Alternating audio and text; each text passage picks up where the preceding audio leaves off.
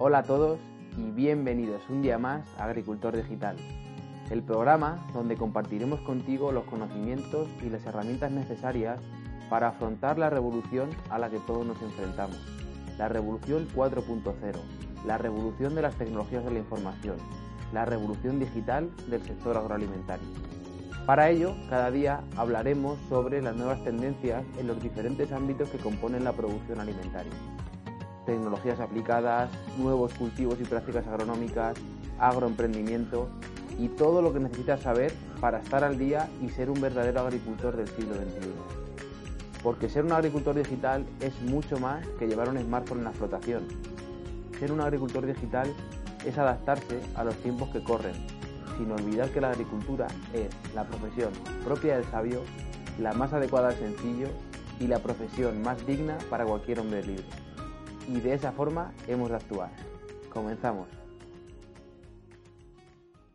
Este programa no sería posible sin la colaboración de agromarketing.online, la agencia de marketing especializada en el sector agrícola que fusiona la experiencia en la agricultura y los conocimientos más actualizados sobre marketing online. Esto les permite ayudar a las empresas a digitalizar sus negocios y llevarlos al siguiente nivel. Ahora más que nunca es necesario que los negocios tradicionales del sector se digitalicen y tengan una presencia activa en el mundo de Internet. Puedes tener unos productos y servicios de excepción, pero si no eres visible no vendes. Que no se te olvide. Si quieren más información acerca de los servicios que ofrecen, no dudes en visitar su página web agromarketing.online. En el programa de hoy tenemos como invitado de excepción a un buen amigo y además un gran profesional, Gerardo Brox, delegado comercial de Agromillora para las zonas de Castilla-La Mancha, Comunidad Valenciana y Murcia. Como sabéis, Agromillora es uno de los mayores viveros del mundo y sin duda una gran empresa, alineada con los valores de este podcast, innovación y disrupción. Dos palabras que hoy en día están en boca de todos, pero que sin duda pocos llevan a la práctica como ellos. Bienvenido, Gerardo. Hola Mario, muy buenas. Encantado, un placer compartir contigo este rato y nada, darte la enhorabuena por este proyecto. Eh, bueno, desde el tiempo que te conozco sé que como, bueno, como, como bien estás diciendo, pues eres una persona inquieta y que busca hacer propuestas de valor y esta es una de ellas. Eso es. Bueno, hoy estamos aquí principalmente para tratar sobre uno de los modelos de cultivo que más está dando que hablar en el último año, debido a la gran respuesta que está teniendo. Un cultivo que se presenta como alternativa a esos buenos secanos, donde tener un cultivo de cereal es probablemente está desaprovechando el potencial de productivo de esa tierra. Ese cultivo es el almendro en seto en secano. Después de esta breve introducción acerca de la temática del programa y de tu perfil profesional, me gustaría saber, Gerardo, ¿Cómo te defines tú como profesional y por qué elegiste o qué te llevó a dedicarte a la agricultura o al sector agroalimentario?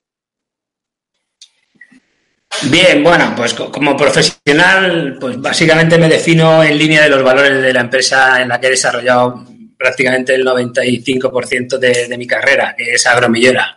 Y esto no son otros que pues el servicio, el compromiso, la honestidad, eh, bueno, la mejora continua, el estar siempre abierto a, a los cambios, eh, escuchar, observar. Esto es lo que, lo que me definiría o así, así creo que, somos en gran parte aquí en, esta empresa. Y luego, ¿cómo, cómo llegué yo al sector? Pues bueno, yo, yo, soy de San Clemente, un pueblo de Cuenca, de Castilla-La Mancha, que bueno, es eminentemente agrícola, como la mayoría de, pueblos de nuestra región. Y aunque mi familia no ha tenido vínculos directos con la agricultura, pues el estar rodeado de este medio, pues siempre te, lleva, te lleva a, este, a, estar en contacto, ¿no? Desde, joven, pues con determinadas actividades agrícolas. Y bueno, yo cursé estudios en una escuela de capacitación forestal. Eh, entonces, bueno, pues en aquel momento pues, estaba orientado más hacia temas de medio ambiente, hacia temas de, de conservación de la naturaleza y bueno, pues en, este, en este desarrollo apareció una oportunidad de empezar a trabajar en, un vivero forestal que se llamaba Genforsa, que por allá por los años 90, de la mano de un programa de reforestación de tierras agrarias, pues, pues iniciaron eh, diferentes proyectos de este estilo y, en esta sociedad pues participaba Agromillora como socio mayoritario, socio principal. Yo me inicié en, esa empresa como comercial, como apoyo técnico, después hice labores de gerencia y bueno, eh, cuando finalizó ese proyecto, pues Agromillora me, me ofreció la posibilidad de desarrollarme en, eh, en los productos que, que, estaban ellos trabajando, que era pues sobre todo la viña en nuestra, en nuestra región y en, en, el área en el que yo empecé a trabajar, que bueno, pues básicamente era media España, desde Extremadura hasta el sur. Y bueno, pues también con el olivar en seto, que hace 25 años pues Agromillora empezó también a proponerlo y hacer algún, algún escarceo con el almendro, con los frutales. Bueno, en definitiva, mi, mi formación agrícola eh, ha sido en, agromillora, ¿no? A través de, pues bueno, de, mi jefe, mis compañeros, eh, técnicos de otras empresas, de la distribución. He cursado algún máster, he cursado alguna cosa, pero, pero eh, el aprendizaje o los pocos conocimientos que pueda tener vienen de la mano de, de la experiencia y, de, en definitiva.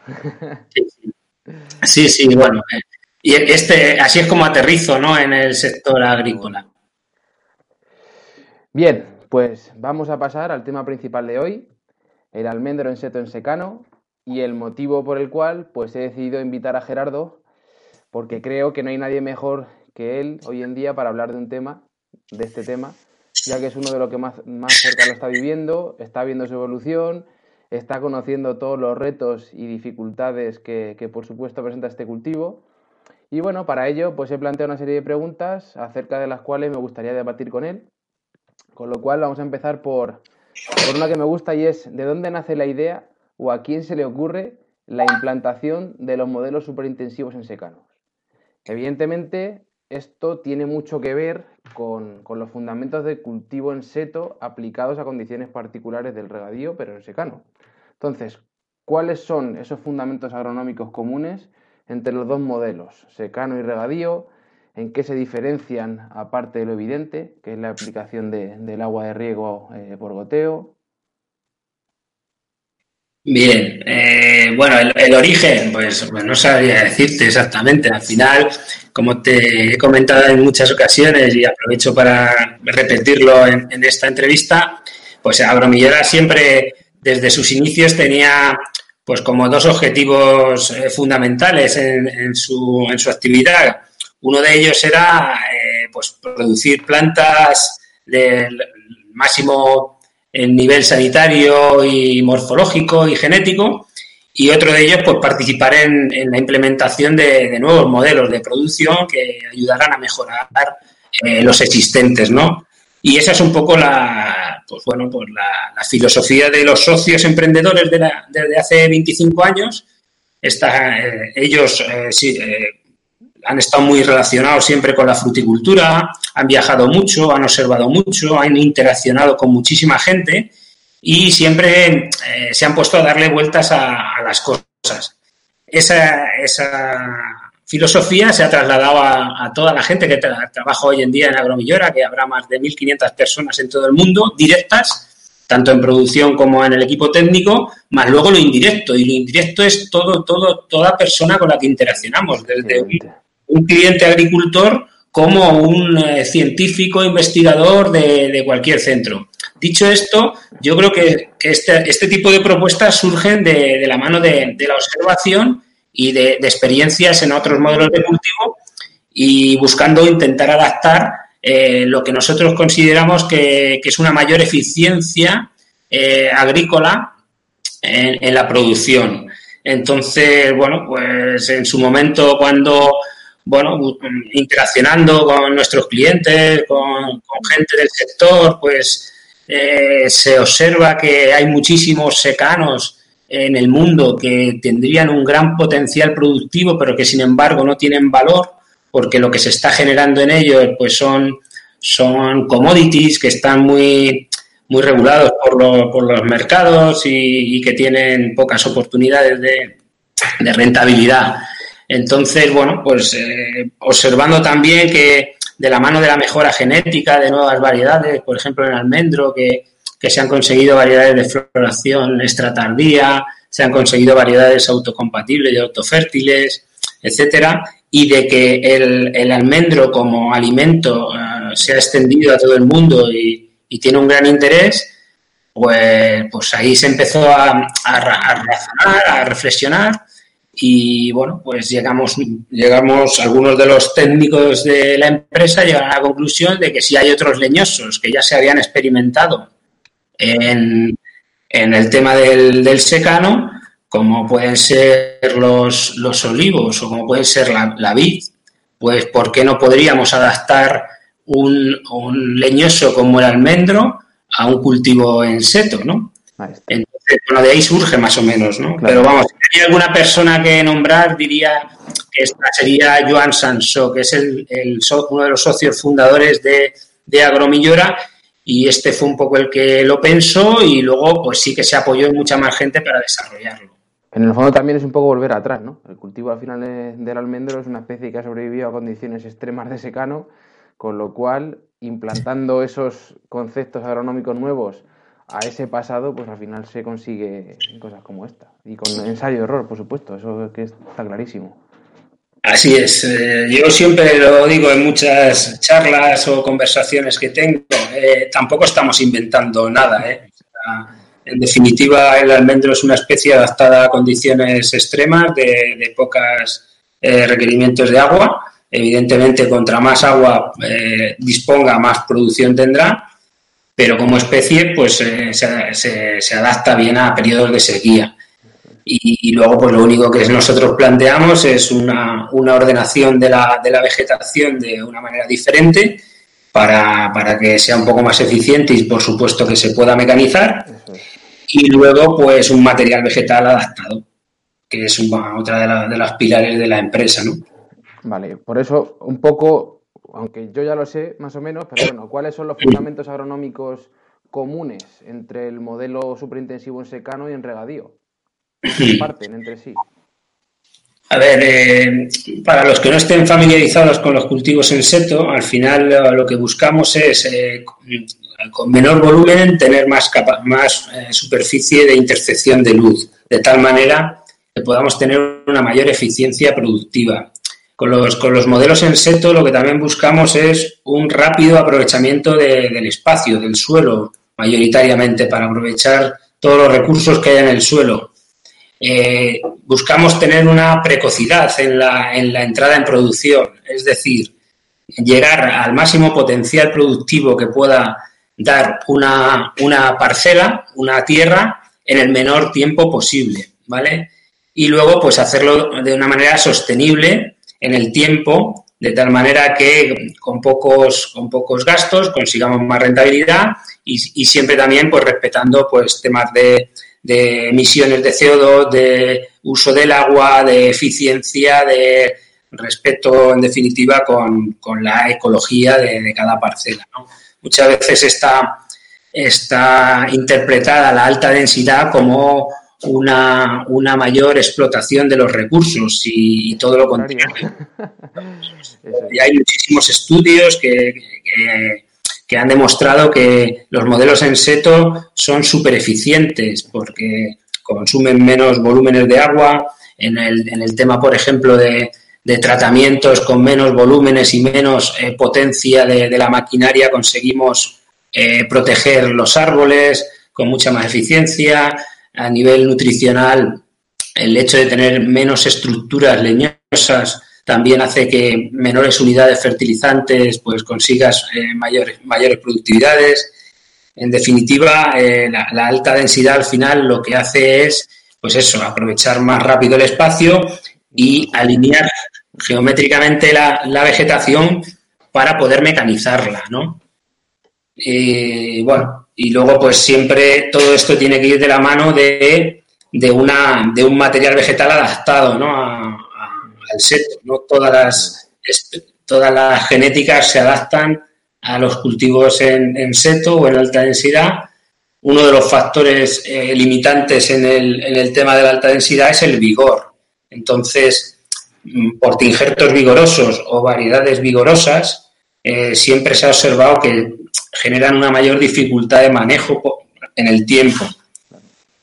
Por ejemplo, en el olivar, que tú bien conoces, pues en su día se, se emplearon eh, muchísimas variedades, ¿no? Se probó el olivar en seto con picual, con hojiblanca, con, con lechino, con, con un montón de variedades y, solamente quedaron tres o cuatro, ¿no? Porque el, vigor que tenían, la alternancia, hacía que no tuvieran una eficiencia y hicieran más rentable este modelo que el convencional.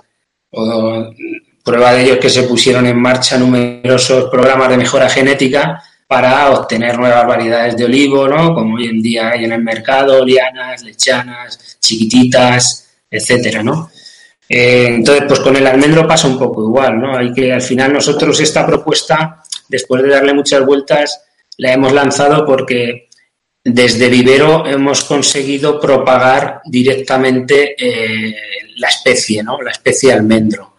Eh, siempre se ha cultivado injertado, bien sobre un, un portinjerto híbrido almendro melocotón, como puede ser GF o Garnet, y, o como se hacía antes de los años 70 sobre un franco dulce o amargo, ¿no?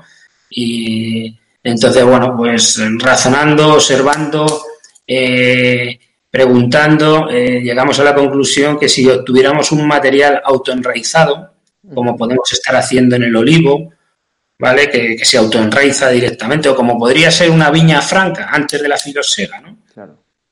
Pero si lo pudiéramos multiplicar de tal manera que consiguiéramos homogeneidad genética sanitaria, pues esto para un modelo agrícola es perfecto, ¿no? Porque la heterogeneidad, pues ya sabemos todos que en agricultura es pérdida de rendimiento, ¿no? Y, bueno, ahí llegamos. Eh, tú si ves que me, voy, me centras. No, tranquilo, tranquilo, está bien. Y, íbamos a tocar el tema después un poquito, pero bueno, está bien que lo adelantes. Sé, me hiciste ahí una introducción y luego ya pues... Porque mm, yo creo que también es, importante destacar todas estas cosas eh, en cuanto a los fundamentos de estos modelos agronómicos por el escepticismo que muchos agricultores presentan ante ellos. Y yo creo que una, vez que tú entiendes e integras los conceptos, ves la interrelación que hay entre ellos, o sea, es que no hay ningún tipo de duda en, que esto no, no, es que funcione porque, porque sí, sino porque está fundamentado en esos modelos agronómicos que lo sustentan. Entonces, pues, eso es lo que yo creo que puede ser que estemos, me puedo involucrar en esto, cometiendo el fallo a la hora de transmitir, ¿no? El, hecho de, no partir de la base de transmitir bien cuál es el fundamento de un cultivo de este tipo, por qué se comporta como se comporta, por qué produce como produce y qué, manejo debemos hacer de ese cultivo para que sea eh, evidentemente rentable durante el máximo tiempo posible. Por continuar con el tema, eh, yo creo que la, pregunta que, la mayoría de gente se plantea cuando, cuando habla oír del, almendro en seto es si este cultivo es válido para cualquier secano o qué características debe cumplir una tierra de secano para asegurar el, cultivo y la viabilidad de, en este caso, el almendro. Bien, sí, no, eh, efectivamente es una de las preguntas que, que nosotros nos hicimos antes de eh, empezar a proponer esto, porque bueno, tú puedes desarrollar un modelo agrícola, pero si luego no lo haces rentable, eficiente, pues no tiene recorrido, se quedará como si dijéramos en un invento, pero no será una innovación. Para que sea una innovación tiene que ser una mejora y además aportar una rentabilidad, ¿no? Entonces, eh, evidentemente esto era una incógnita que teníamos y que queríamos despejar. Entonces, eh, en su día se hicieron, a, día de hoy no tenemos datos de producción de 10 años acumulados y en, en 20 ambientes edafoclimáticos distintos para poder tener ya alguna conclusión.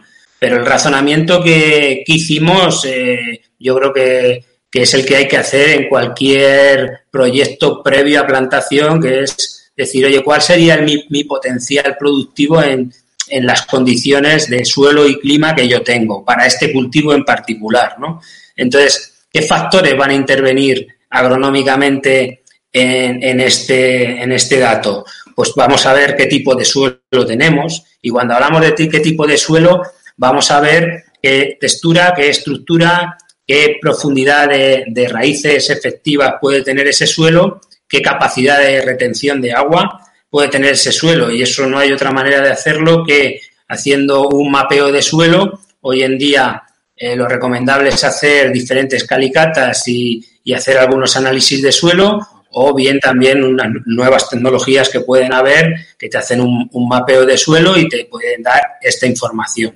Con esta información y, un estudio, o sea, un histórico de, datos eh, climáticos de, la zona cercana donde tú quieras hacer ese proyecto, pues nosotros hemos desarrollado una, por así decirlo, una tabla, una tabla de, de interrelación de todos estos datos que nos daría un hipotético potencial productivo, ¿vale? O sea, no es lo mismo un suelo que tenga eh, franco arcilloso y que me lluevan 500 milímetros y que, un suelo eh, franco arenoso con 70 centímetros de profundidad y que me lluevan 400. Ahí va a haber un diferencial eh, productivo importante.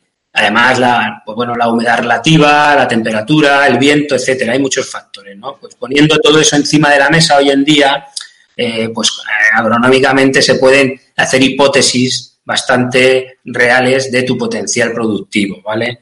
Eh, de tal forma que, oye, pues se puede decir, mira, aquí no es viable o, aquí sí es viable. Porque cuál va a ser asegurar un mínimo, ¿no? decir, o sea, a partir de aquí vas a ser viable. Más o menos ya dependerá de otro tipo de factores.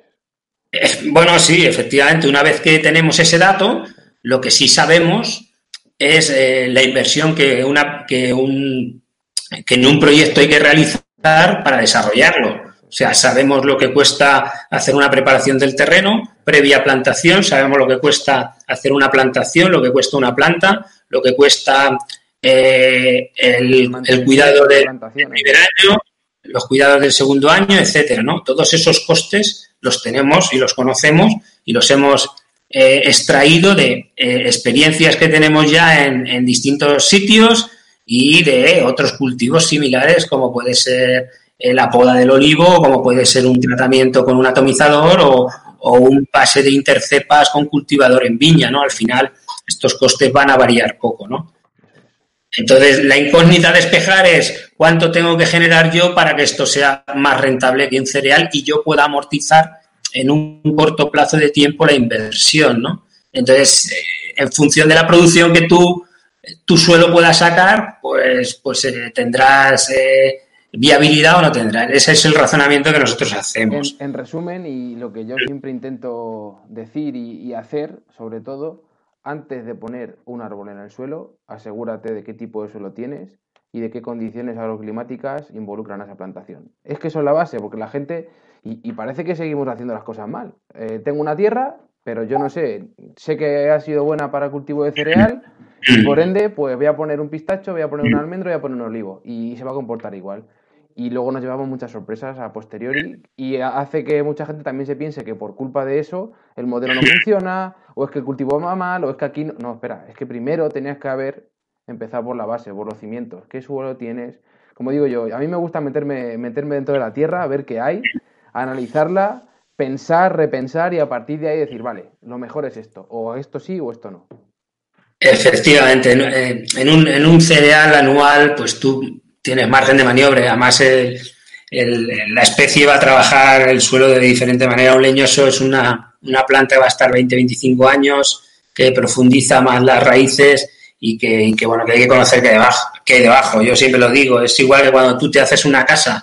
Tú cuando te haces una casa, no llegas tú y la construyes. Lo primero es que te pones en manos de un arquitecto, de un aparejador, te vienen, te hace un estudio eh, y luego viene un maestro albañil y tiene un equipo, ¿no? Ahí hay, hay un proyecto. Pues esto es lo mismo. Tú vas a construir una plantación, tienes que saber qué tipo de suelo tienes y ponerte en manos de profesionales que te ayuden a interpretar eso y que te ayuden a decidir si tienes que poner cinco pilares o diez, ¿me entiendes? Entonces esto es un poco lo mismo. Yo creo que la, la joder, tenemos un talento tremendo en las escuelas de agricultura y de agrónomos, que yo tengo la oportunidad de haber coincidido con un montón de gente y de profesores, que no está aprovechado. Y, esto... Yo, te diría que es porque todavía en nuestro sector nos cuesta mucho trabajo pagar a alguien porque nos diga lo que, lo que tenemos que hacer.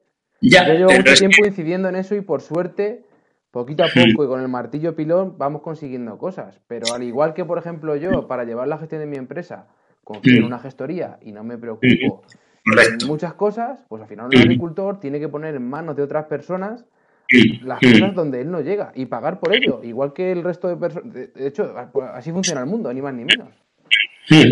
Así es, así es. Lo que ocurre es que, bueno, pues en determinadas culturas agrícolas, pues este tipo de figuras, pues no ha sido, no ha sido reconocida. También te digo, Mario, por la, por la experiencia y lo que yo observo es que cuanto más valor genera un producto, más invierte en él. Entonces, eh, eh, esto, por ejemplo, en, frutales, cuando tú estás vendiendo un kilo de melocotón a un euro, pues no, dudas en ¿no?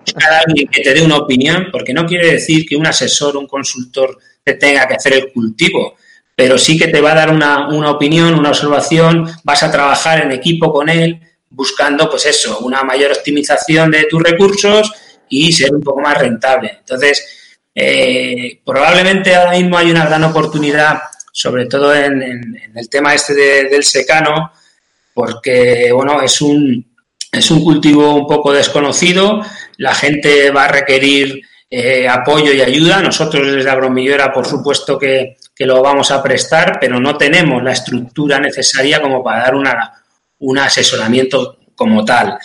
Y el valor que se puede generar en, un proyecto de estas características eh, permitiría eh, la figura del asesoramiento incluido, porque, porque al final estamos hablando de que tú en un, en un suelo en el que un cereal, por ejemplo, te pueda estar generando, no sé, 200 euros de, rendimiento, eh, lo puedes traducir en unas rentabilidades de 2.000, ¿vale? O sea, al final, dicho esto, y que no, no se ha comentado en toda la entrevista, nosotros entendemos también el, por la dinámica de la agricultura y de la alimentación y de los mercados, este es un cultivo que tiene que ir enfocado al ecológico, ¿vale? Eh, Más complejo aún, ¿no? no, lo primero porque tiene un valor reconocido. Y, después porque es que la agricultura yo creo que tenemos que ir poco a poco llevándola a ese territorio, ¿no? Al, territorio de, lo natural, de, de, proteger los cultivos de una forma sostenible, de una, hacer un, menor uso de, pues de, todo el tema de, fertilizantes minerales, de, mejor. ¿Eh? Menor y mejor. Sí, bueno, entonces eh, en, un, en un, ya digo, en un cultivo como el almendro que, la, que el valor de mercado está casi al doble, está súper, vamos, justificado que, que no se haga de manera convencional y se haga de manera ecológica. Y, pero ya no solo por el mercado, sino porque yo con, con los años se ve que me estoy volviendo también un poquito, un poquito más conservador y, estoy viendo que al ritmo que llevamos, pues vamos a durar dos telediarios. Entonces, una forma de poder durar algo más como especie, ¿eh? pues sería, sería pues cuidando eh, lo que, hemos, lo que hemos ocupado, que no es otra cosa que la naturaleza. Antes de estar nosotros estaba aquí la naturaleza, ¿vale? Eso es. Entonces, Ya sabes que yo soy bastante partidario de eso y uno de, la, de los ejes centrales de este, de este proyecto va a ser ese, ¿no? El, ahora llegaré más adelante en otros programas a conceptos como ese, ¿no? Pero creo que tengo bastante que aportar. Se habla mucho de agricultura de precisión, de optimización, de tal, de cual. Y yo, hay una palabra que no sé si me la inventé yo o no, pero es agricultura de sentido común. Y yo creo que todo esto que estamos hablando se, engloba en, ese concepto, ¿no? Por supuesto, es que no es incompatible, ¿eh? no es incompatible la agricultura de precisión. De hecho, te diría que esa está necesario. No, no, por supuesto, por supuesto. De hecho, tengo, tengo un programa planteado muy interesante con un profesor mío del máster, en el cual vamos a hablar precisamente de eso. Con lo cual, vamos a continuar tú y yo con lo nuestro. Y bueno, hemos estado hablando un poco de todo eso. Entonces, otra de las cosas que, yo creo que también la gente se pregunta, aunque sin datos aún de producciones, eh, parece que estas plantaciones de almendros por intensivo que hay ya implantadas en secano se están comportando de una manera muy buena, como hemos visto en las fotos que, hay, en vídeos. Entonces, ¿cuáles crees que serán esos datos de producción para los próximos años? ¿Qué futuro le auguras a este cultivo? Y la primera de todas que quiero que contestes es ¿con qué número de hectáreas se cuenta ahora mismo en España? Bien, bueno, número de hectáreas, pues no sé, te hablo de cabeza, puede haber 100, más o menos. Hay un proyecto, el primer proyecto grande comercial que se hizo fue en Villarrobledo, en Castilla-La Mancha. Se pusieron 15 hectáreas. Eh, anterior a estos hemos hecho precomerciales que llamamos, que son, bueno, pues como buscando diferentes ambientes, diferentes climas, siempre manejados por agricultores, porque lo que nos interesa es conocer si les resulta fácil o difícil la gestión y el cultivo. Y, pero vamos, comercialmente ya te digo, eh, empezaríamos con ese proyecto de Villarroledo, que esto se hizo en el 2000, en el, en el invierno, en diciembre de 2018, ¿vale? Tiene un, año, va a empezar su segundo verde, también se hizo otro de 30 hectáreas en Huesca y luego hay pequeños proyectos repartidos por, bueno, pues desde Castilla León, en Villarreal, en Ledaña, en Motilla del Palancar, en, bueno, pues en Zamora, en, más, o menos, ¿qué datos de mm. producciones crees que se pueden llegar a obtener con una plantación en su máximo rendimiento? Un poco ligado también con la pregunta anterior, ¿no? Y, demás, que yo creo que no lo he dejado del todo claro y me lo has preguntado, que es dentro de los fundamentos, ¿no? Al final, la diferencia entre un regadío y un secano eh, básicamente va a estar en que uno tiene una manguera de, con emisores de, agua y, el otro no. El, clima, las condiciones son las mismas, el manejo es el mismo. Entonces, históricamente, cuando tú has cultivado en secano, y tú lo sabes porque vienes también de tierra de viñas, o, los olivicultores en, en, la zona de Jaén, la, única forma de regular eh, la producción en secano es, es mediante la poda, ¿no? Entonces, eh, la diferencia principal en, en secano y regadío va a ser la poda. Es decir, cuando yo trabaje en regadío, eh, pues tendré unas alturas de seto y unas anchuras de seto diferentes a cuando trabaje en secano, ¿vale? Y luego dentro de los secanos, pues igual, tendré que calibrar un poco al hilo de lo que, de lo que razonábamos antes, ¿no? De pluviometría, suelo, etcétera, cuál va a ser mi anchura y mi altura, ¿vale? ¿Por qué? Porque nosotros ya, por la experiencia de 10 años que tenemos en seto, en regadío, sabemos el volumen y la estructura de, ramificaciones y de pared que necesitas para producir un kilo de almendra, ¿vale? O sea, entonces al final se trata de convertir. Es decir, si yo con, mi, con mis condiciones de suelo y clima aquí puedo estar entre 400 y 600 kilos de almendra, ¿vale? Pues entonces extrapolo eh, esa productividad al volumen y a la superficie foliar que voy a necesitar y entonces ahí diseño mi anchura y diseño mi altura de, seto, ¿vale?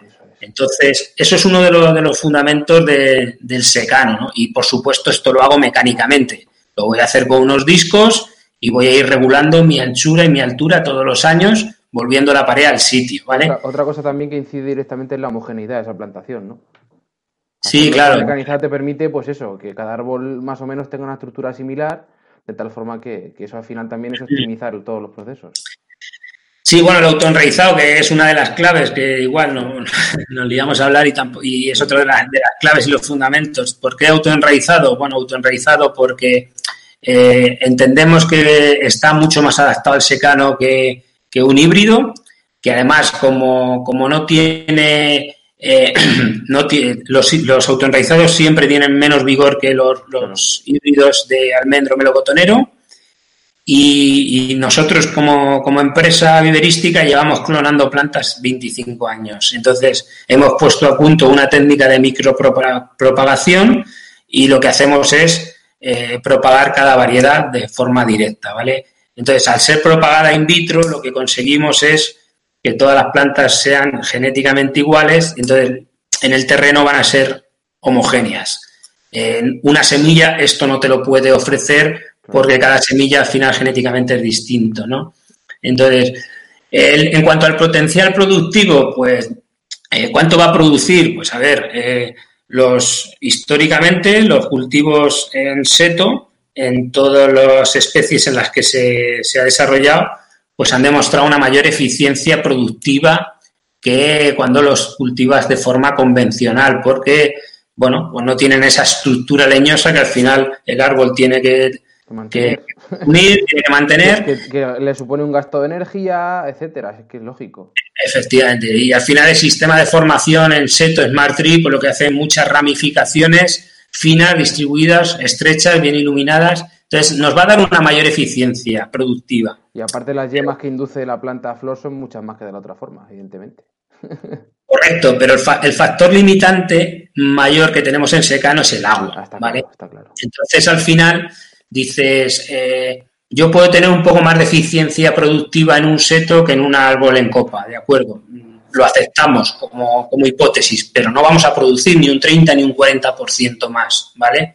Esto, esto no lo podemos decir porque no va a ser así. O sea, en definitiva, hay estudios también que tú, por ejemplo, en un olivar, cuando tienes el olivar en copa, en plena producción, eh, pues prácticamente produce un poquito menos que el olivar en seto, ¿vale? Va a producir, a lo mejor el olivar en seto produce un 10% más.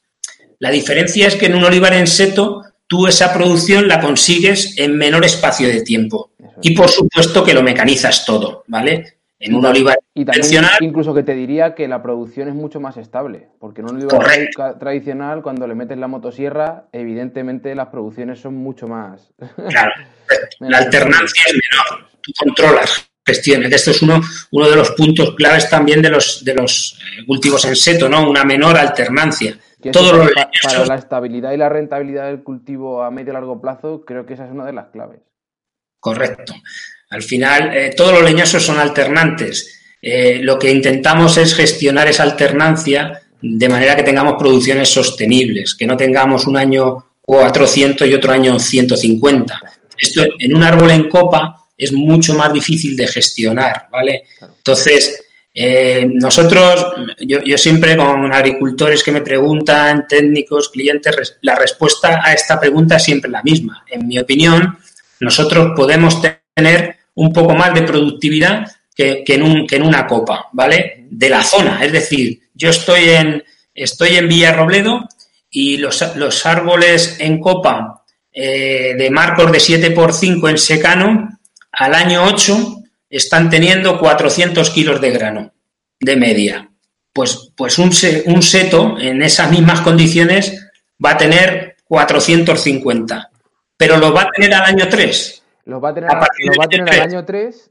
y todos los años podrá tener esa, el coste, de, el coste de producción va a ser bastante menor. Y hay una mm. cosa que muchas veces no tenemos en cuenta y que yo que soy bastante obseso del tema del tiempo, de la gestión del tiempo, de ser productivo y tal, es el tiempo que, que se dedica en una plantación, por ejemplo, súper intensiva, en la que todas las labores están mecanizadas, o prácticamente todas, versus las que se dedican a una plantación convencional en cuanto a la poda, la recolección, tal, tal, eso al final, quieras que no, te permite eh, manejar un número mayor de hectáreas o simplemente disfrutar más de la vida porque tienes más tiempo y no lo tenemos en cuenta. No, bueno, sobre todo, y tú lo sabes, ¿no? La, dificultad de, encontrar mano de obra. Aparte de eso. En, los territorios agrícolas, ¿no? Lo de la España vacía no es, no, es un eslogan, es una realidad. Encontrar mano de obra y, mano de obra cualificada ya sin cuenta, porque claro. Eso es, eso es. Que lo, tú puedes decirle a un, a un trabajador que no tiene experiencia, mira, tienes que cortar aquí, aquí, aquí, aquí. Estando tú delante suya, puede que los dos, tres primeros ángulos la, los haga bien, pero tú no puedes estar con él todo el rato. En el momento que te das la vuelta y vuelves al rato, ves que te ha hecho una escabechina de miedo y en el fondo es normal. Mm, mm, Eso es lo que mm. falta también. Nada, por esto que una vez que tú tengas que eh, subcontratar o delegar este tipo de actuaciones eh, se complica, porque además eh, en secano es determinante. O sea, una poda bien hecha o una poda mm, mal hecha, pues es el, pasar de, de, 0 a 100, ¿no? Y bueno, pues hay... En regadío una mala poda la arregla rápido. Agua, nitrógeno, una buena nutrición, pero en secano te puede costar un par de años o tres recuperarla. Correcto. El regadío pierdes eficiencia, pero no, pero en un secano, si tú no haces una poda en verde, imagínate un año que desgraciadamente tengas, tengas una helada, que el árbol va descansado. Pues en un marco convencional, ese árbol ese año pues va, va, va a crecer, va a desarrollar, va a vegetar mucho. Como, como, al, como al final del ciclo tú no vuelvas al árbol al sitio original, estás creando un desequilibrio, porque al final has generado unas estructuras en esas condiciones no va a poder soportar el árbol. Entonces, y bueno, ¿y qué, ¿y qué pasa cuando tú no coges cosecha? Pues que no tienes recursos económicos para invertir otra vez. Entonces, eh, al final entras en un, en un bucle, ¿no? De decir, ostras, como no me ha dado, no le he hecho, como no le he hecho, pues al final voy envejeciendo. Eso es, es una, una, una rueda destructiva, por así decirlo. Por eso cuando me preguntan sobre la longevidad, que si no sé si me lo ibas a preguntar, pero bueno, también es otra de las, de las cuestiones que se nos hace habitualmente, ah, pero es que esto no va a durar 30 años y tal, y, y por qué no, o sea, al final, si el árbol ocupa su espacio, lo tienes equilibrado, lo tienes, eh, sabes, eh, bien atendido, un árbol puede durar lo que, lo que le toque, o sea, la, las plantas son seres vivos y dentro de su ciclo natural está, está que se mueren, ¿no? O sea, que no, no, no son infinitas. Y llega un momento que agrícolamente, pues a lo mejor interesa sustituirlas o renovarlas, ¿vale? Eh, pues eh, en los setos yo creo que por esa, esa eficiencia, esa sostenibilidad que hablamos, al final hace que sean longevos si se cultivan bien, ¿eh? Esto, esto luego no es darle un botón y decir esto va solo te da una serie de ventajas de cara a la mecanización, pero luego, luego hay que cultivar, hay que proteger bien contra plagas y enfermedades, hay que aportar una nutrición, etcétera, etcétera, ¿no? Bien, pues bueno, vamos a ir un poquito más rápido en las últimas preguntas que nos estamos entreteniendo, aunque creo que ya hemos tocado los temas más importantes. Y es, eh, una de ellas es cuáles son las variedades que estáis probando hasta ahora y cuáles veis que están respondiendo mejor a este tipo de sistema. Vale, bueno, no, siempre decimos lo mismo en todo lo que en todo lo que hacemos. No existe la variedad perfecta, ¿vale? En ningún cultivo. Lo que hay que hacer es buscar aquella que se adapte mejor a las condiciones de, la zona, ¿no? Tanto de suelo, de clima, etcétera. Entonces, para mí en almendro y además en, en esta propuesta en la cual vamos a abrir el territorio a zonas donde antes no había almendro, sino que existían cereales con buenas producciones y normalmente suelen ser zonas un poco más húmedas, con un poco más de riesgo de, heladas de, primavera, pues ese sería el primer, el primer factor a tener en cuenta, ¿no? que sean variedades de floración extra tardía. Y dentro de estas, pues las que nosotros estamos probando son eh, Bialfas eh, y Penta, ¿no? Principalmente. Eh, entonces, bueno, al, final, aquí va pero no la considero extra tardía, ¿vale? A ah, la considero perdón, perdón. Yo te hablaba en global, ¿no? De las variedades que estáis probando sí. en, en, Y luego no, es que ahora te, iba a seguir. Y luego también estamos haciendo plantaciones con abijor, con soleta y con, y con guara también, ¿no? Entonces, eh, ese es el abanico de variedades que estamos trabajando. Eh, estas variedades todas tienen sus particularidades en cuanto a productividad, en cuanto a, resistencia a enfermedades. Entonces, para mí personalmente y por lo que voy observando, no creo que la variedad eh, vaya a determinar eh, la productividad en un secano. O sea, no, no, no vamos a tener producción por poner penta que por poner abijor. ¿Por qué? Pues porque el factor limitante sigue siendo el agua. Entonces, eh, como, como el agua es el principal factor limitante, que a mí me tenga un gran cuajado una variedad pues puede ser contraproducente en algunos escenarios. porque si luego no la puede llevar adelante porque en el periodo crítico de formación de fruto no llueve suficiente, tu, tu suelo no tiene esa capacidad de retención de agua para aportarle al cultivo, al final es contraproducente por completo, porque la poca almendra que tengas no va a tener un, tamaño suficiente y mucha de ellas se va a quedar atrás. Y luego no va a haber, bueno, con todos los inconvenientes que ya conocemos. Sí, eso es una, hombre, esto es complejo, ¿no? Y, ya te digo, pero básicamente luego pues habrá que regular lo que te digo, la, altura, la anchura en función de suelo, incluso en función de variedades, porque yo lo que estoy observando, por ejemplo, es que Penta tiene entrenudos cortos, tiene una gran densidad de yema, por, por así decirlo, por metro lineal, y, con respecto a una guara que hace entrenudos más largos. Entonces dice, bueno, ya una penta, la almendra es un gramo y la guara es 1,4. Bueno, pues pues habrá que regular esto, ¿no? Y al final... Ahí vuelve un poco, perdona que te corte Gerardo, la importancia de contar con una persona que te ayude a tener en cuenta estos detalles. O bien, ojalá y todos los agricultores fueran lo suficientemente, eh, digamos, eh, ambiciosos de querer aprender todo esto, pero al final, con el lío que tienen, pues es muy complicado también estar al día de todo esto. Que es, es sentido común, al final una vez que tú lo, explicas y dices, vamos a ver, si tú en, este volumen de arbolito puedes meter 200 almendras y la suma de todos los árboles te va a dar 400 kilos de grano, esto es lo que necesitas. O sea, no, no, te vayas a más árbol, no te vayas a, a más estructura porque vas a crear un, un estrés, un agotamiento, etcétera. Entonces, esto es lo que hay que calibrar en cada, en cada campo y esto es sentido común. Igual cuando tú tienes un aire en un hondo o lo tienes en un cerro, ¿no? Pues no lo puedas igual.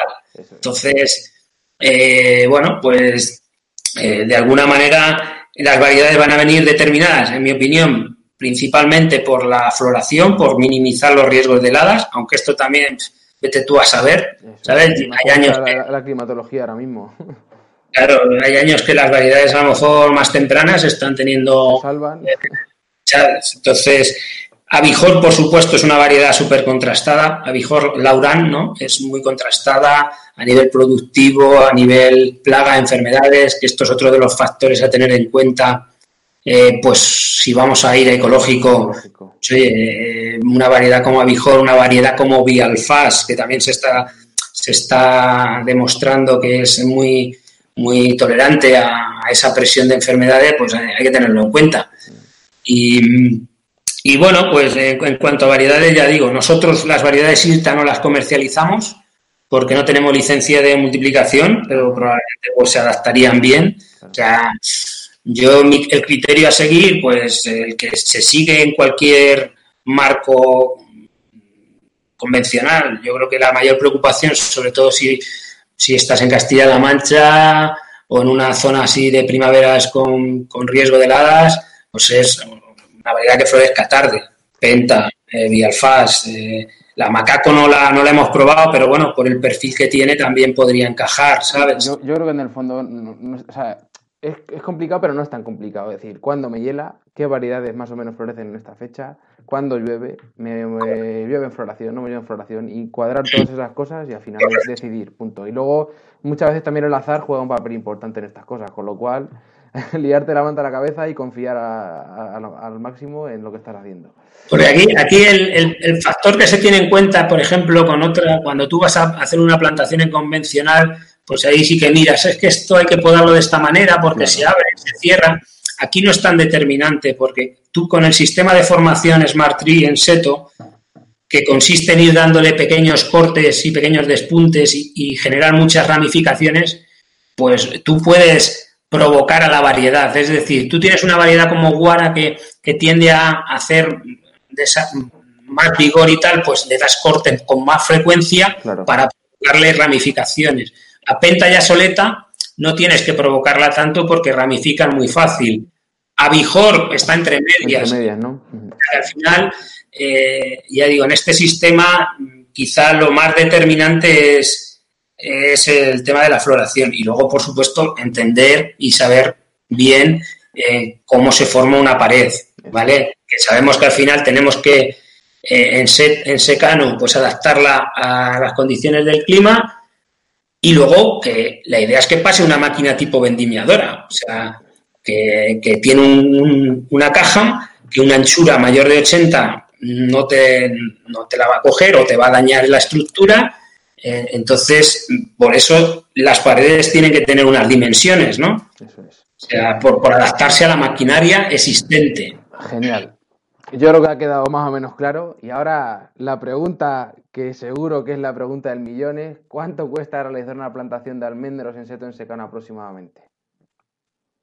Eh, a ver, la plantación con, yo creo que depende de la preparación del terreno que tengas que hacer, etcétera podemos estar hablando en torno a 4.000, 4.500 euros brutos eh, por hectárea, ¿vale? Contemplando ahí todo, eh, preparación del terreno, planta, tutor, eh, más o menos estamos ahí. Luego ahí, pues ya te digo, un secano de 600 milímetros que tiene más potencial y que a lo mejor aumentamos densidad de plantación, pues subirá más, pero también te va a subir el potencial de producción, ¿vale? Claro. Entonces, pero vamos, un secano medio de, de, 400 milímetros, 350, 400 milímetros, que podríamos hablar de marcos de, de 4 metros de calle por uno y medio, 1,40, pues, pues por ahí andará, por ahí, ¿sabes? Eh, tenemos estudios eh, hechos que, que se manejan en torno a eso. Estaremos pendientes también luego de datos de producción de este año, que ya parece que va a ser la primera. Sí, sí, luego te mandaré unos vídeos que tengo del otro día. ¡Guau! ¿Cómo ha cuajado? Este año de momento hemos librado ya las heladas y ha cuajado. Adjuntaremos, eh, adjuntaremos toda esa información seguramente en todas las notas de los, de los programas para que la gente pueda tener acceso. Así que genial. Y bueno, por terminar con este bloque y que no se alargue más, porque probablemente tengamos oportunidad de hablar más largo y tendido de temas como los que estamos tocando. ¿Qué podemos esperar o qué crees tú que podemos esperar de Agromillora de aquí a unos años? ¿Estáis trabajando en alguna otra cosa relacionada con, este tipo de modelos de cultivo que pueda ser interesante y se pueda contar? Sí, se puede contar todo, por supuesto. Ya digo, en, la, misión de Agromillora es, como, como he comentado antes, siempre pues, eh, replantearnos la forma de hacer las cosas y mejorarlas, bien de la mano de, de nuevas genéticas, por ejemplo, ¿no? que, tenemos programas de mejora genética en olivo que, van a salir al mercado en los próximos años con variedades eh, pues más adaptadas a, situaciones de frío o con características de aceite totalmente diferentes. Eh, luego, pues hay también eh, una propuesta en, cuanto a, nuevos porte-injertos de pistachos. estamos proponiendo el, Platinum, que es un porte-injerto híbrido americano también multiplicado clonal, que da un poco más de vigor. Creo que eh, tendremos oportunidad más adelante de hablar de ello. injertos de frutales, por ejemplo, hay una línea de, dentro de la, de la serie Rupack, está también el, el Rupack R, que es muy interesante, pues, pues es un injerto que se está adaptando muy bien a, a suelos que, que, donde otros injertos no toleran problemas de asfixia, problemas de, de hongos de suelo. Este es un porte injerto que, está tolerando bien y que permite pues, plantearte el cultivo en suelos donde antes no lo podías hacer, poniendo a punto y mejorando con nuevas versiones todo esto que estamos hablando. ¿no? Esto es una primera versión del secano y nos falta todavía por, por conocer un poco más en profundidad pues, eh, la adaptación de las diferentes variedades que al final, eh, como son autoenraizadas, pues, pues cada planta cada, cada raíz es un mundo, ¿no? Pues eh, afinar un poco en las tolerancias, la sequía, en la eficiencia, afinar en la, en la resistencia, por ejemplo, a, posibles suelos asfixiantes, porque igual nos encontramos que, hay alguna de estas variedades que, tolera bien problemas de asfixia radicular, cuando el almendro como especie, pues, está y, y, se seca, ¿no? Y, y bueno, pues eh, con el, con el RUPA 20 en los, en los, eh, los, proyectos de almendro en seto también, pues hay afinando más, con nuevos eh, marcos de plantación, de cara a que van a, van a aparecer en el mercado nuevas maquinarias. bueno, estamos siempre... En la línea, ¿no?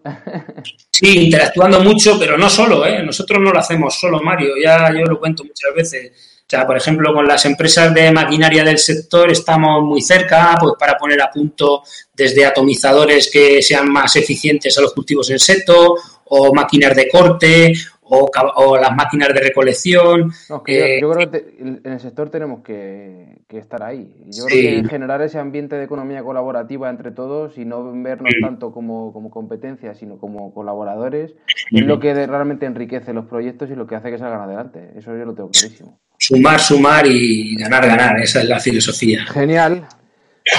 Bueno, pues eh, como en cada programa y al finalizar con la entrevista, voy a hacer una serie de preguntas alrededor de temas un poco más generales, pero que en mi, opinión son bastante trascendentales a día de hoy en el desarrollo y futuro de, nuestro sector, para que cada uno de los invitados aporte su visión, aunque no sea un especialista. Yo creo que ahí puede estar una de las claves, que no seamos especialistas en este tema, y que entre todos vayamos encontrando respuestas que nos, permiten, que nos permitan seguir avanzando en la dirección adecuada.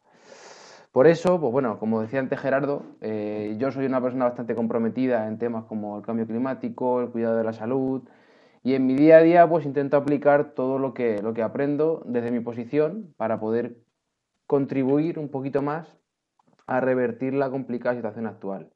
Y además estoy totalmente convencido de que nuestro sector tiene la llave para ser ejemplo y liderar en el cambio que el planeta y la sociedad necesita. Con lo cual, ¿cómo crees, Gerardo, que desde el sector agrícola se puede contribuir a mejorar esa huella de carbono, esa reducción de las emisiones de gases de efecto invernadero? para intentar frenar el tan evidente cambio, calentamiento global que estamos sufriendo y que por desgracia está empezando a tener consecuencias bastante negativas. Pues bueno, yo creo que eh, si echamos la vista atrás hay que reinventarse y, de alguna manera observar cómo cultivaban nuestros antepasados, ¿no? y implementar o integrar eh, en esta forma de cultivar las nuevas tecnologías, porque estas nos van a permitir hacer un uso eficiente de, todos los recursos, tanto el agua, por supuesto, yo creo que esta es una asignatura pendiente en, la agricultura. Hablaremos bastante del tema en el programa. Pues eso cuando te toque con ya, eh, luego en, no sé, pues en el, en el uso de, de, de fertilización, eh, hacer una, una fertilización pues sostenible. Razonable. razonable y razonada. Más, no es mejor. Eso es una cosa que debe quedar claro. Y bueno, pues un poco en la línea con. Yo últimamente estaba leyendo cosas de agricultura de conservación que llevan muchísimos años, que esto no es nuevo, ¿no? En cereal, la siembra directa, agricultura. Tengo muchas ganas de hablar de eso también, porque como tú bien sabes, eh, bueno, en Albacete y en Cuenca quizá un poco más pero por lo menos Ciudad Real y Toledo son dos provincias en las que está costando que ese tipo de conceptos se introduzcan. La gente es muy, muy reacia. No, eso no funciona aquí. Pues un poco como el tema del superintensivo. Eso aquí no funciona, eso aquí no va. Bueno, espera. Si esto tiene unos fundamentos, será por algo. Eh, y también te digo que, bueno, culturalmente hay que, hay que interiorizarlo porque, porque, bueno, es un cambio también de, de paradigmas, ¿no? De forma de, ver las cosas y de hacer las cosas.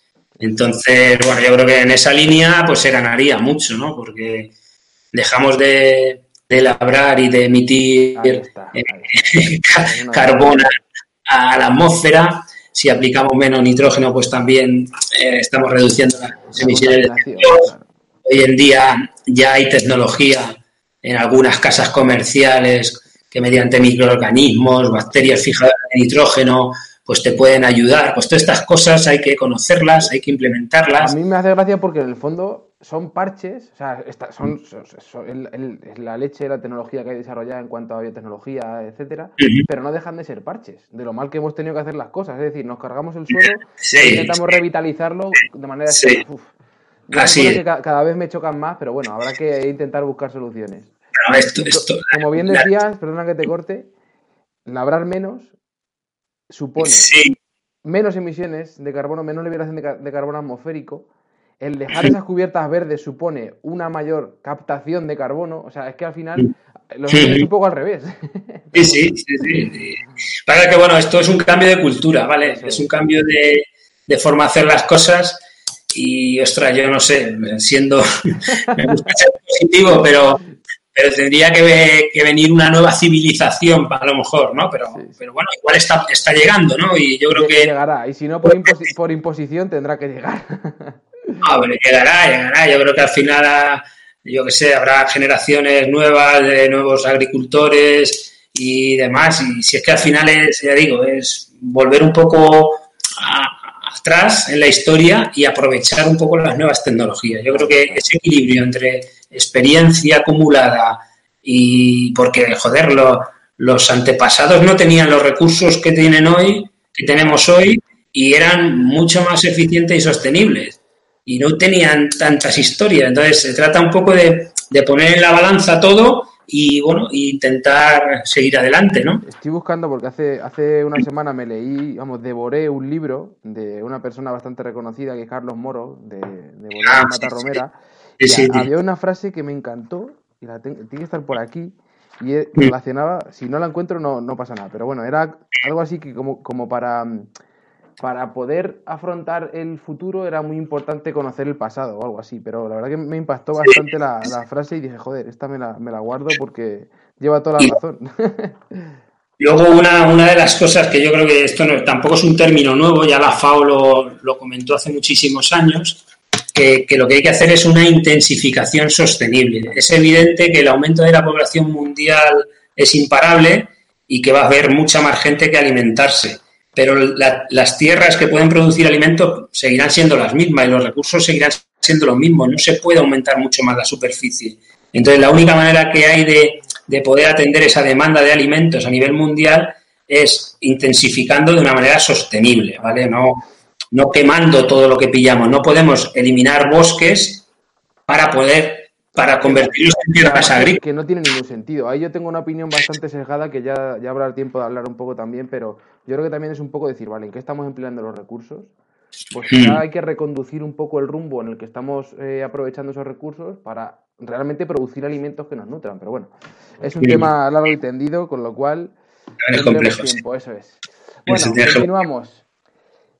Eh, otro tema que, hay, hoy en día está en boca de todos es el tema, pues eso, de, cómo está distribuida la, cadena agroalimentaria, las, desventajas o, lo, que está sufriendo ahora el agricultor en cuanto a precios, etcétera. Entonces, ¿qué crees, en tu opinión más personal, eh, que podríamos hacer o qué propondrías tú para intentar mejorar la transmisión de valor en esa cadena agroalimentaria? ¿Crees que el agricultor o empresario agrícola debería asumir un papel más protagonista en lugar de depender tanto de terceros? ¿Está más en una cuestión de equilibrio? ¿Cuál es tu opinión? Ostras, pregunta compleja. ¿Por qué? Porque, ostras, si fuera fácil. Ya lo tendríamos, ¿no? con el, talento, con el talento que hay en cooperativas, con el talento que hay en, en un montón de, agrupaciones de productores y demás, ya hubieran dado a la tecla. Eh, los mercados están globalizados y la distribución está estructurada de una manera que, que es muy difícil cambiarla. Entonces, lo único que uno puede hacer eh, para ganar valores, eh, ajustar sus costes de producción de una manera que digas, voy a producir lo mismo con menos o más con lo mismo y intentar dar valor a tu producto, ¿vale? Hacerlo visible. Entonces, eh, bueno, pues hacerlo visible significa que, coño, pues dar a conocer que tu forma de producir es una forma de producir sostenible, darle valor diciendo que, que, bueno, pues que tu, tu producto es un producto cuidado eh, a nivel saludable. Eh, y, bueno, pues llegar a los mercados, pues eso ya es un tema más marketingiano, pero hombre, a día de hoy eh, yo creo que las, nuevas generaciones la compra la van a hacer de otra manera. Probablemente el momento en el que estamos viviendo actualmente con el tema del COVID ya está haciendo que mucha compra se haga online, ¿no? Entonces, las plataformas online de, de, venta de productos alimenticios eh, son el futuro, el, el, como tú, de aquí a 10 años, cuando tenga, o menos, ¿no? Cuando tenga poder adquisitivo y, tenga su propio trabajo, no se va a desplazar a un supermercado a hacer la compra. Entonces, yo en ese sentido soy bastante romántico. ¿eh? A mí me gusta ir a la tienda del barrio, hablar con la gente, hacer cola. pero, pero esto lo podemos hacer los que vivimos en los pueblos, Mario, pero el consumo está en los núcleos de población grande. Y yo pienso que ahí puede haber una oportunidad precisamente para el productor, ¿no? Porque con una buena logística podrá competir con, con las grandes cadenas de distribución yo ya compro fruta muchas veces ecológica por, por internet y los costes son mucho mayores, ¿eh? Sí, Porque el, tema está en que yo creo que también ahí, a ver, esto ya es una opinión un poco comprometida. Todos los actores de la cadena son imprescindibles. Yo no soy ni mucho menos de. Mm, eh, no quiero denostar ninguno de ellos. Y de hecho, está más que demostrado que los márgenes que se mueven en la cadena de valor son mínimos en todos los eslabones, que es lo triste, que nosotros pensamos que no, que el intermediario se lo come todo. Espera, espera. Lo que no sabemos es que el valor del producto, desde que, desde que nace, desde que se produce en el campo hasta llegar al supermercado, más del 50% son impuestos. Yo creo que ahí la administración pública debería ser un poco más transparente también y bueno, es un tema mm. comprometido, pero yo creo que deberíamos repensar qué es fundamental y en un momento como este más todavía para partir y decir, vale, dónde tenemos que realmente hacer nuestras recaudaciones. Quizá en esto deberíamos recortar un poco, porque al final es una cosa que estamos viendo hoy en día, más que nunca, que es algo primario, lo más importante. Entonces, bueno, puede, puede estar ahí. Y luego, ¿crees que deberíamos, otra de las cosas que has comentado, incidir más en transmitirle a la sociedad general lo que supone tener cada día en su plato alimentos de la máxima calidad, organoléptica, sanitaria, para que se nos comenzara a valorar un poquito más? ¿Crees que puede estar de las llaves? Sí, por supuesto, por supuesto. O sea, eso es algo fundamental, fundamental. Eh, lo que no se conoce, no se compra. ¿vale? Entonces la, divulgación, la información, eh, eh, al final es, determinante. Si, no saben que existes, es imposible que te elijan. Entonces... Y, transmitirle bien el mensaje, yo creo que es muy importante. A mí me ha pasado, por ejemplo, con el tema del aceite. Yo he trabajado mm. pues, en diferentes industrias y, hace tiempo que, vendo aceite. Y con mi familia me, pasó al principio, ¿no? ¿Por qué iban a comprar ellos una garrafa que me le iba a costar 26 euros versus comprarla en una gran superficie que costaba 18? Y una vez que tú le planteas los argumentos de por qué una es una y por qué otra es la otra, y el coste que supone anualmente en una casa eh, comprar una versus comprar la otra, al final el argumento tiene tanto peso que no hay Dios que lo desmonte y a partir de ahí generas esa tendencia de consumo. Y yo creo que eso hay que hacerlo con el resto de productos también, no solamente con el aceite, que es bastante fácil de hacer. Sí, correcto, correcto. Pues ese es un poco el camino. Y sobre todo, y muy importante, y nos tenemos que aplicar eh, todos el ejemplo. Es decir, al final tú puedes eh, decirle a otra persona lo que tiene que hacer, pero si tú en tu casa no lo haces, no, tiene, no tienes potestad ninguna para decir a los demás. Con lo cual, primero tenemos que cambiarlo nosotros y luego cambiar al resto. bueno, eso insisto, eh, Mario, pasa por cambiar un poco eh, culturas y mentalidades. En nuestra región, y bueno, pues esto lo, va a oír gente probablemente de, muchos sitios. Ojalá. Pero sí, sí. Castilla-La Mancha es una región con un talento productivo impresionante. Yo te, lo digo, ya no te lo digo desde el punto de vista romántico como manchego. no, que no, Si tú sabes que yo he tenido oportunidades de volar y no he volado por algo. Yo, he viajado a, a, Chile, he viajado a, Estados Unidos, al norte de, de, África, Italia, Francia. He estado en España en, bueno, pues en casi todas las zonas agrícolas y te puedo asegurar que la forma de cultivar que tienen nuestros paisanos eh, como decimos aquí, no me lo mejores, igualamelo, ¿sabes? O sea, en general eh, lo hacemos muy bien, la forma de producir, pero nos falta dar el paso de saber comercializarlo, ¿vale? Que no digo que sea fácil, pero, pero también hay que, hay que cambiar la forma de hacer las cosas si no te está funcionando. ¿Entiendes? O sea, si, si vemos que, por ejemplo, no sé, en el producto que me viene a la cabeza del vino, pues pues llevamos anclados en, en una dinámica mucho tiempo, pues habrá que hacer algo. Igual, igual hay que cambiar el chip y decir, en vez de hacer 30 eh, millones de hectolitros, voy a hacer 20. Pero voy a darle valor. No lo sé, bueno, y esto, esto es muy fácil hablarlo desde aquí. Y al hilo de esto, que viene a colación, ¿cómo crees que va a evolucionar la figura del agricultor en los próximos años? ¿Qué papel aunque ya lo hemos tratado, o qué importancia ha de tener el ingeniero agrícola agrónomo en la producción y comercialización de alimentos? Pues, pues ya, lo he comentado antes, yo creo que es fundamental. Al final, eh, para hacer una intensificación sostenible hace falta conocimiento, hace falta técnica y esto eh, no vale hacerlo solo en base a la experiencia. Entonces, coño, eh, se podrían evitar muchísimos errores y se podrían eh, pues eso, hacer las cosas con, mucha más eficiencia si alguien te ayuda a tomar esas decisiones. y sobre la palabra clave, ayuda. Una cosa importante es que, hostia, hay que medir. Hay que medir las cosas. Si no se mide, no se puede mejorar. Efectivamente. Y, no vale café para todos y, no vale, pues, eh, joder, es que esto lo, lo hacía así mi abuelo y es que tal, las condiciones cambian, el clima va cambiando, los suelos tienen vida propia y van cambiando. Entonces, al final, tú tienes que ir corrigiendo y adaptando como, como agricultor, ¿vale? Que la palabra lo dice, que cultivar el agro, pues eh, todas esas cosas, ¿no? Bien, entonces, ahora mismo nos encontramos en una situación bastante comprometida, yo en mi habitación, tú en tu casa, cosa que es bastante extraña. Y por eso ¿Cómo crees que, va a afectar la situación provocada por el COVID-19 al sector? ¿Qué repercusiones tanto económicas como sociales crees que, acarreará? esta pregunta no la estamos haciendo todos y, tiene una difícil respuesta. En mi opinión, evidentemente nosotros no estamos en una burbuja. esto va a tener un impacto a nivel mundial en todas las economías y va a haber un efecto dominó.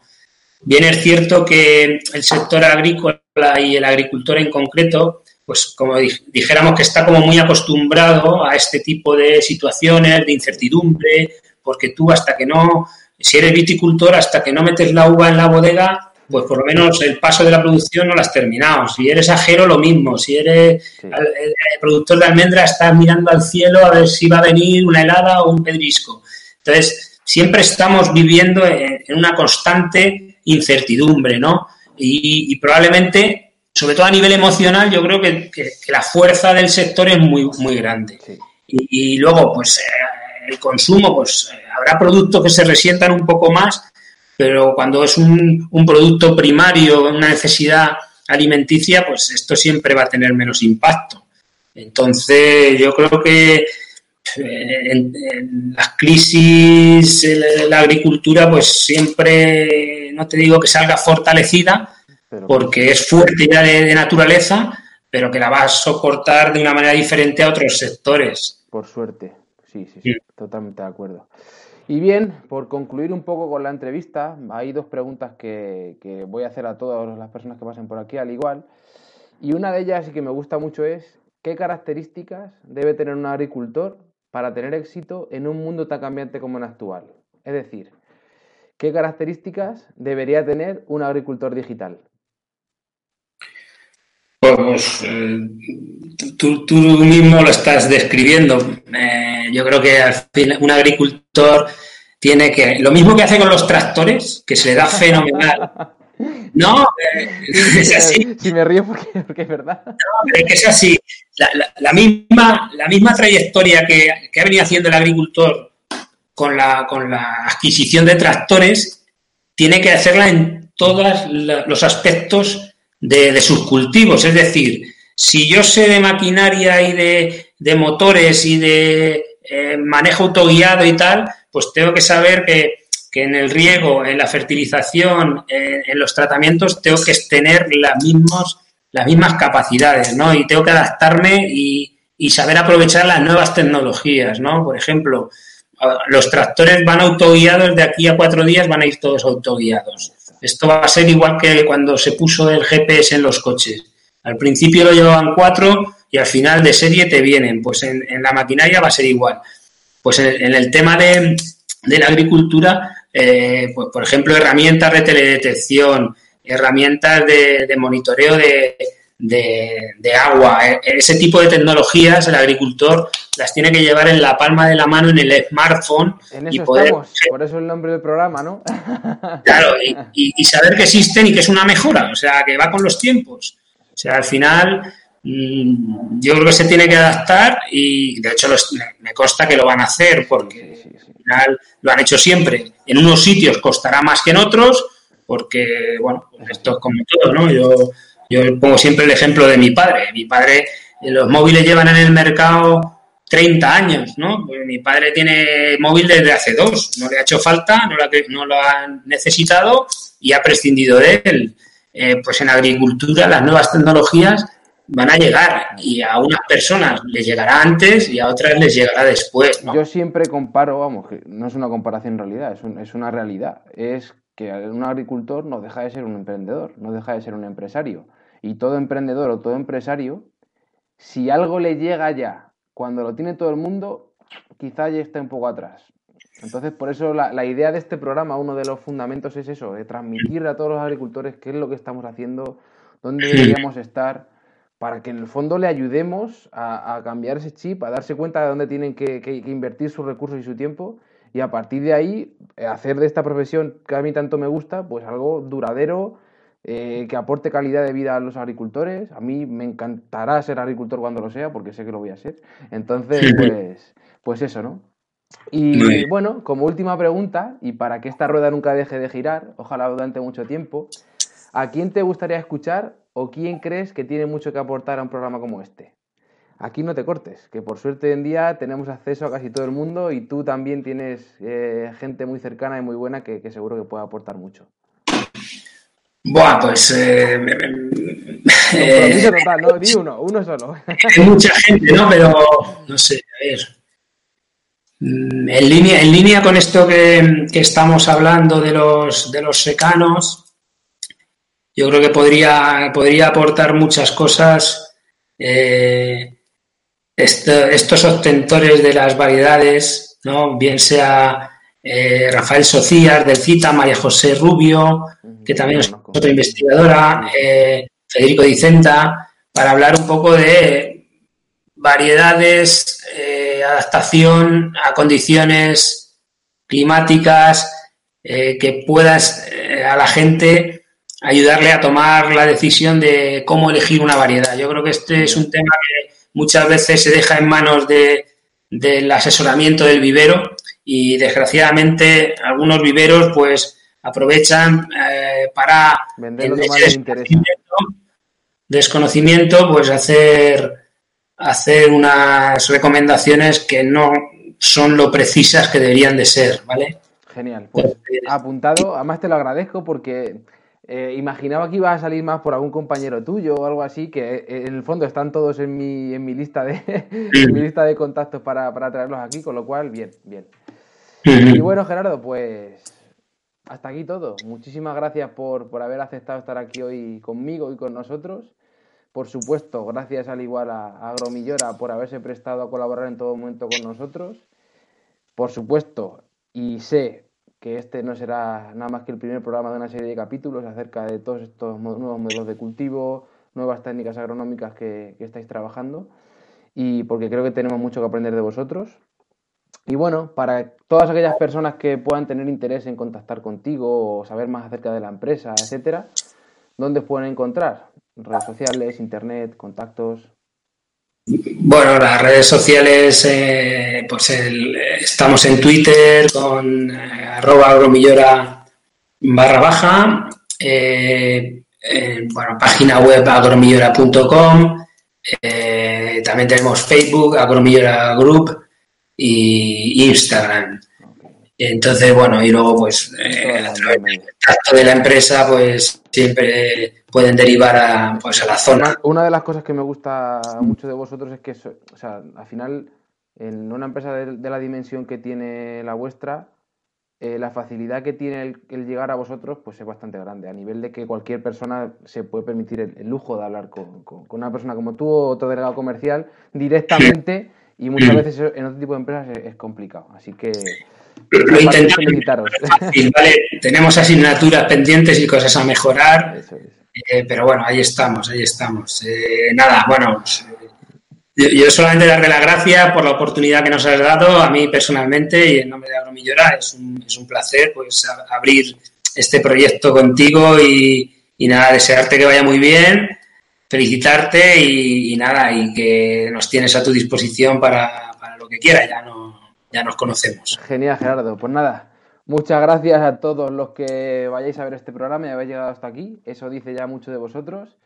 Espero que hayáis disfrutado con, esta entrevista y por supuesto pues os esperamos en, las siguientes. No olvidéis eh, seguir aportando vuestro granito de arena en el día a día para dignificar la figura del agricultor y seguir posicionando nuestro sector en el lugar que le corresponde. Nos vemos en próximas semanas.